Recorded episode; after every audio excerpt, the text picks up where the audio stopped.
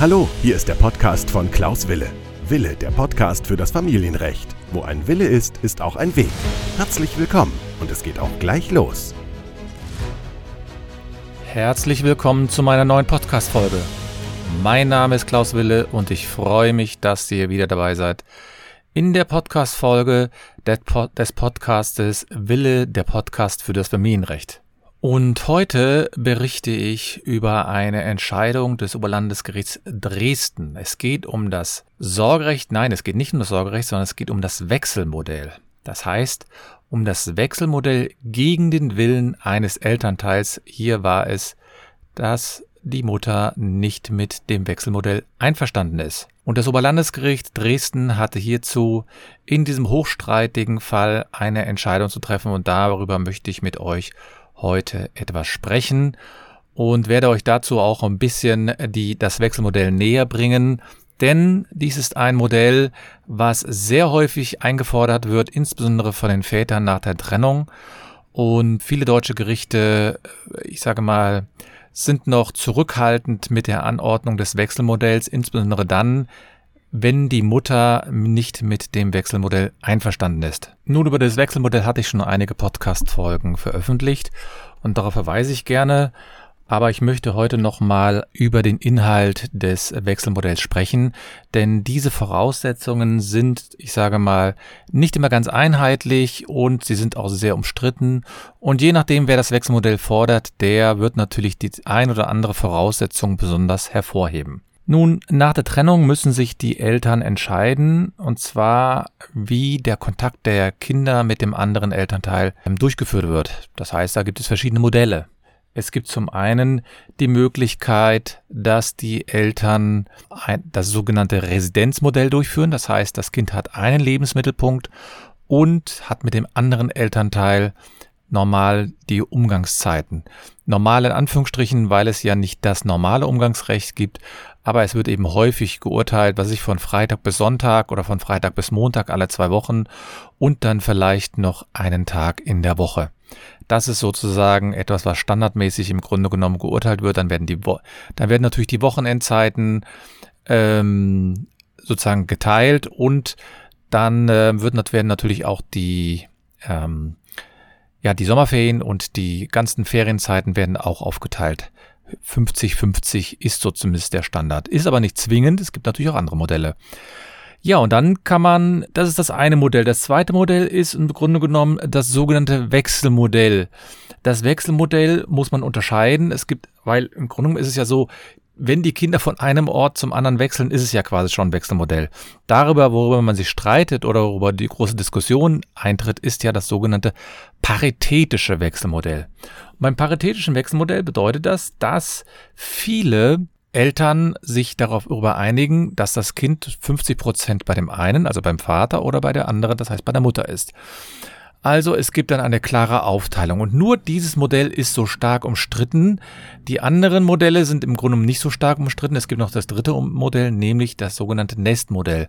Nestmodell bedeutet, das Kind bleibt oder die Kinder bleiben in der Wohnung und die Eltern ziehen sozusagen einmal in der Woche ein. Das heißt, einmal in der Woche kommt die Mutter und die andere Woche der Vater oder alle zwei Wochen. Das heißt, wir brauchen hier im Grunde drei Wohnungen, nämlich einmal für die Kinder, dann für die Mutter, wenn sie nicht die Kinder betreut und dann für den Vater, wenn er nicht die Kinder betreut. Ist natürlich sehr kostspielig, aber trotzdem ist das ein Modell. Wir müssen aber auch überlegen, dass das, worüber man sich am meisten streitet zurzeit, ist noch das sogenannte paritätische Wechselmodell. Das paritätische Wechselmodell heißt 50-50 Betreuung. Und ich hatte ja auch schon in einer Podcast-Folge mitgeteilt, dass das Wechselmodell vom Bundesverfassungsgericht jetzt nicht als ein verpflichtendes Modell angesehen wird. Das heißt, das Gericht hatte mit den Entscheidungen von 2000, ich glaube 15 und 18 war das, hat es entschieden, dass das Wechselmodell eigentlich nur eine Sache der Gerichte sei, ob dies im Grunde genommen dem Kindeswohl entspricht oder nicht. Und wann genau das Wechselmodell vorliegt, muss man sich natürlich dann auch darüber unterhalten.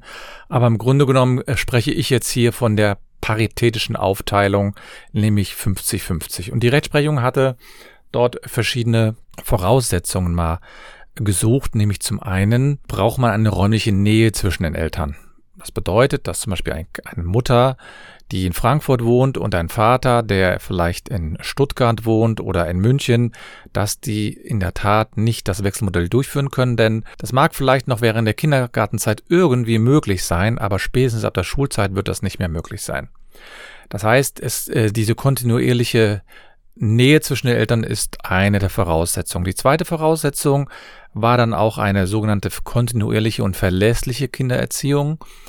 Und darüber hinaus muss noch ein gewisser Grundkonsens in den wesentlichen Erziehungsfragen sein.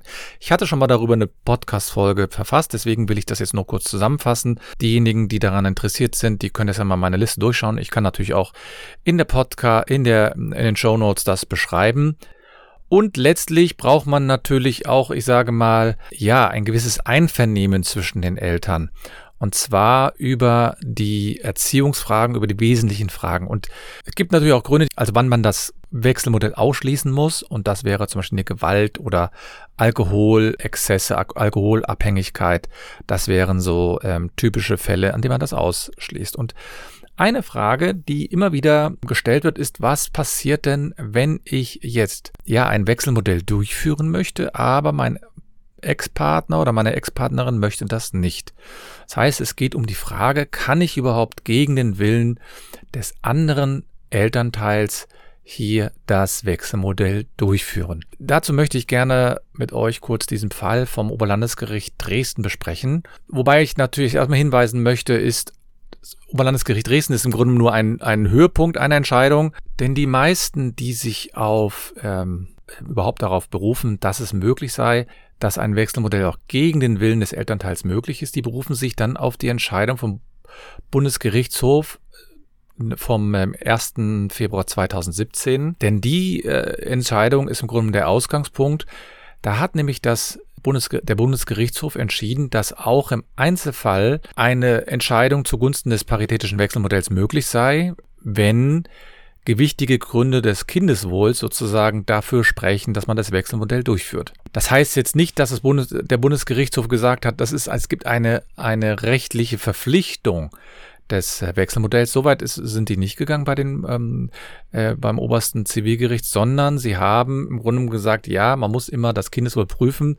Und wenn es unter der Berücksichtigung aller Kriterien möglich sei, dann könne man ein Wechselmodell auch gegen den Willen eines Elternteils aussprechen. Und gerade der Kindeswille, der wird in einigen ähm, Entscheidungen nicht immer so stark berücksichtigt. Darüber hatte man sich eben hier im Grunde genommen ja gerade im Oberlandesgerichtsurteil, was ich jetzt gleich besprechen werde, nochmals äh, mit beschäftigt. Das Oberlandesgericht hatte nämlich einen Fall zu beurteilen, da haben die Eltern sich schon im Grunde genommen seit Geburt des Kindes nicht, aber nach, seit der Trennung haben die sich äh, äh, sehr stark gestritten. Die waren verheiratet, die Eltern, und hat zuerst das gemeinsame Sorgerecht ausgeübt und dann gab es eine Entscheidung aus dem Jahre 2018, da hat das Familiengericht den Umgang des Vaters mit dem Sohn, es ging also um Sohn, so geregelt, dass der Sohn alle 14 Tage in der Zeit von Donnerstags bis Dienstags, ja, dass der Umgang dort ausgeübt wird. Das haben die Eltern dann auch in der Vergangenheit mehr oder weniger so gelebt.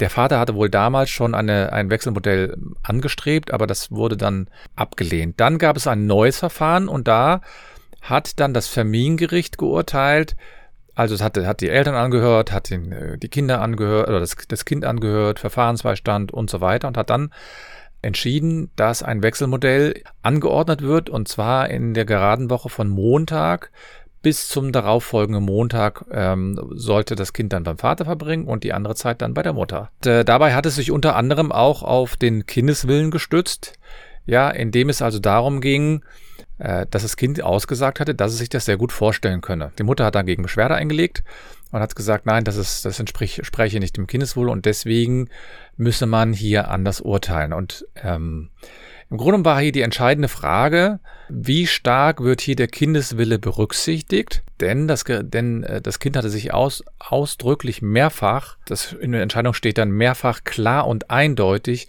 für ein Wechselmodell ausgesprochen. Ja, und das Kind war in dem Zeitpunkt, als die Entscheidung gefall, gefällt wurde, war es, glaube ich, äh, zwölf Jahre alt. Also jetzt, wo man schon sagen kann, das Kind wird sich wahrscheinlich schon seine eigene Meinung gebildet haben, zumindest über viele Teile. Ob es jetzt wirklich mit zwölf Jahren schon die Tragweite eines Verfahren, äh, äh, kennt, das muss man, ist wahrscheinlich dann kindesabhängig, aber im Grunde genommen war es so, dass das Kind sich immer wieder für ein Wechselmodell ausgesprochen hat. Das war im Grunde genommen ein Grund, warum das Oberlandesgericht hier gesagt hat, dass das Wechselmodell ausgeübt werden sollte. Und darüber hinaus ist es eben so gekommen, dass während des Prozesses schon das Wechselmodell ja angeordnet, also das Wechselmodell wurde ja angeordnet vom Amtsgericht und das wurde sozusagen knapp ein Jahr schon praktiziert und es gab wohl auch kaum äh, Streitigkeiten und Probleme.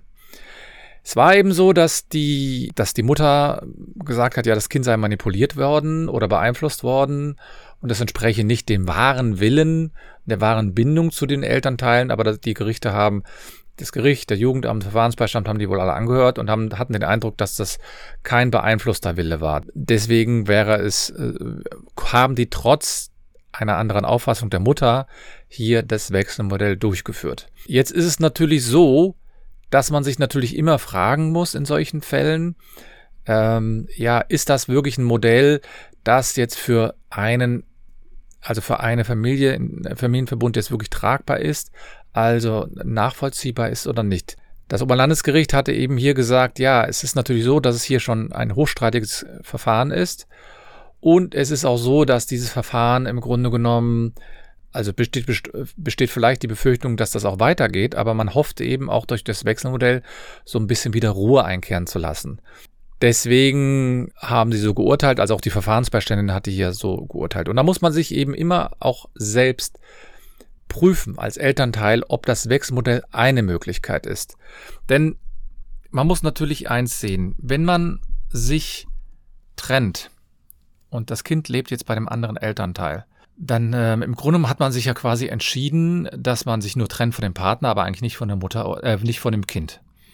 Und deswegen leiden natürlich diejenigen, die das Kind nicht hauptsächlich betreut, betreuen, darunter, dass das Kind nur bei dem einen Elternteil verbleibt und nicht bei einem selbst. Das ist natürlich eine sehr nachvollziehbare Begründung, aber auch ein bisschen natürlich, ich sag mal, egoistisch, aber nachvollziehbar. Ich würde wahrscheinlich genauso denken. Denn ähm, man hatte ja nur Probleme mit dem Partner und nicht mit dem Kind. Man hat sich ja nicht von dem Kind getrennt, sondern dem Partner. Und, und manchmal würde ich mir wünschen in der Diskussion, dass man natürlich auch die Vorteile eines Wechselmodells sieht. Ja, also ich finde es schon, gerade in der heutigen Zeit, wo alle sehr wenig Zeit haben für alles Mögliche, dass es, dass das Wechselmodell auch einige Vorteile hat. Zum Beispiel hat man Zeit für sich, mehr exklusive Zeit.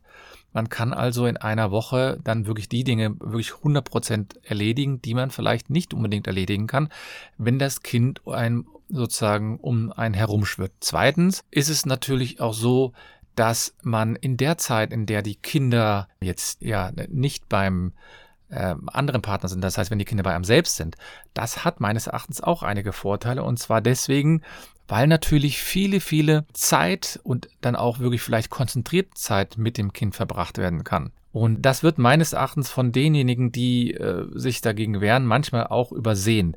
Viele und eine große Überraschung ist dann manchmal auch, dass die Eltern, also dass die Elternteile, wenn sie sich dann um das Wechselmodell streiten, dass ähm, dann auf einmal irgendwelche Geschichten, ich sage mal, ähm, in den Gerichtsverfahren mitgeteilt werden, die unter anderem je, entweder mehrere Jahre alt sind oder die aus meiner Sicht dann auch nichts zwingend was mit dem Wechselmodell haben. Also wenn ich mich natürlich äh, getrennt habe, weil mein Partner mich betrogen hat oder meine Partnerin mich betrogen hat, dann hat das jetzt nichts zwingend was mit dem Kind zu tun, sondern dann ist die Verletzung natürlich auf, bei einem selbst und nicht bei dem Kind.